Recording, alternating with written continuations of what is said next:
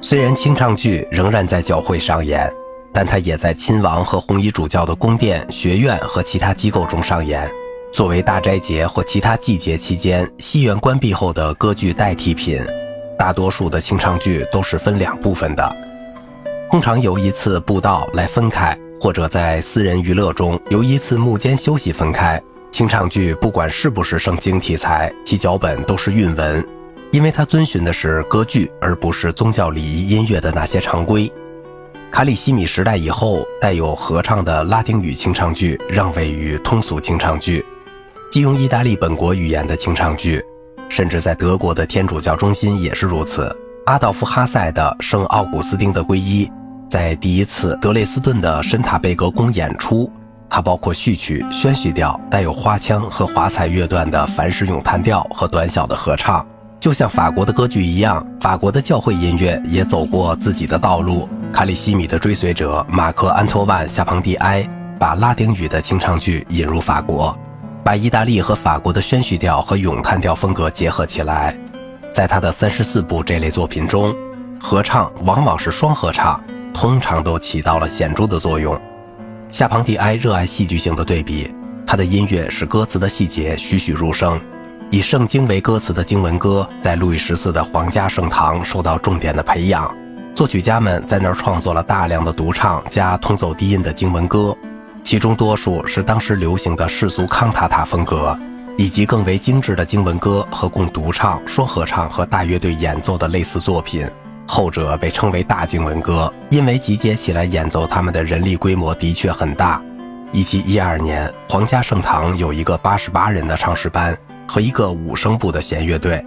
此外，还加上了羽管键琴、管风琴、三支双簧管、两支长笛、一支大管、两支蛇形大号、维奥拉达干巴琴、小提琴、双井刘特琴、双簧弯管和短双井刘特琴。大经文歌是多段体的作品，由前奏曲、独唱、重唱与合唱组成，经常改变的速度和节拍是由比例的标记来提示的。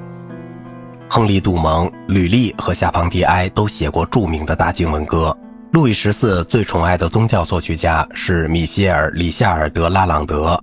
他的七十多首经文歌显示他极其熟练地掌握了大经文歌的各种手段，以及音节式的独唱、完全的主调风格的合唱、二重副歌、华丽的歌剧式的咏叹调和二重唱。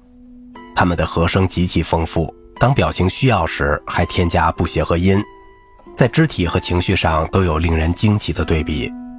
法国版的为几个声部而作的宗教协奏曲叫做小经文歌，弗朗索瓦·库普兰以及叶克一曲对这一领域做出了重要的贡献。他根据复活节前一周的早课经和赞美经的经文，为一两个独唱声部而作，有着简朴的协奏曲的风格伴奏。王政复辟后，英国圣公会音乐的主要题材仍然是赞美歌和礼拜乐。由于查理二世喜欢独唱和管弦乐队伴奏，布洛珀塞尔和他的同事们，比如佩勒姆汉弗莱，写作了许多韵文类型的赞美歌。加冕典礼要求更加精致的作品，比如珀塞尔的《我的心在吟诗赋曲》和部落的赞颂加冕典礼的赞美歌。不大炫耀的场合则要求大教堂赞美歌，或称完全的赞美歌，这是为没有独唱者的合唱队而做的。霍塞尔早期的四声部《主啊，您知道我们内心的秘密》就是一个很好的例子。霍塞尔也写过非宗教礼仪歌词的作品，通常为一个或多个独唱声部，是一种狂想曲式的宣叙调风格，有通奏低音伴奏。这类作品显然是为了私人祈祷时用的。路德教派音乐在1650至1750年间是黄金年代，在三十年战争的蹂躏之后。德国路德教派领地的教会恢复了他们的音乐力量，但是在教会中已经产生了两个相互冲突的倾向，不可避免地影响到了音乐的创作。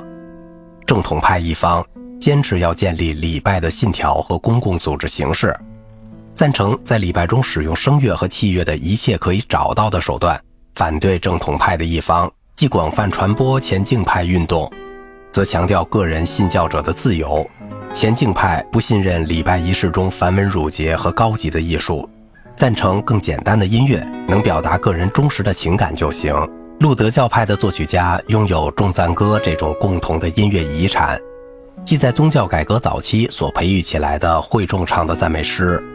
到了17世纪中叶，保罗·格哈特对赞美诗曲目的歌词增加了重要的内容。柏林的约翰·克吕格为其中很多谱了曲。1647年，克吕格出版了前进派在歌曲中的实践。这一曲集成为下半个世纪中最有影响的路德教派的歌曲集。他和他的许多继承者本不打算把这些歌曲供会众唱，而是供家庭娱乐用的。只是到了后来，这些新的旋律才逐渐进入官方的赞美诗集。与此同时，以管风琴伴奏的会众演唱众赞歌的做法逐渐发展起来，鼓励了一种谱曲的方法，克服了老式的节拍不规则现象。在这种类型的重赞歌中，旋律在相等的音符中行进，每一句的结尾都标有一个延长记号。这后来成为众所周知的康辛纳风格，在约翰·塞巴斯蒂安·巴赫的改编曲中经常见到。好了，今天的节目就到这里了，我是小明哥，感谢您的耐心陪伴。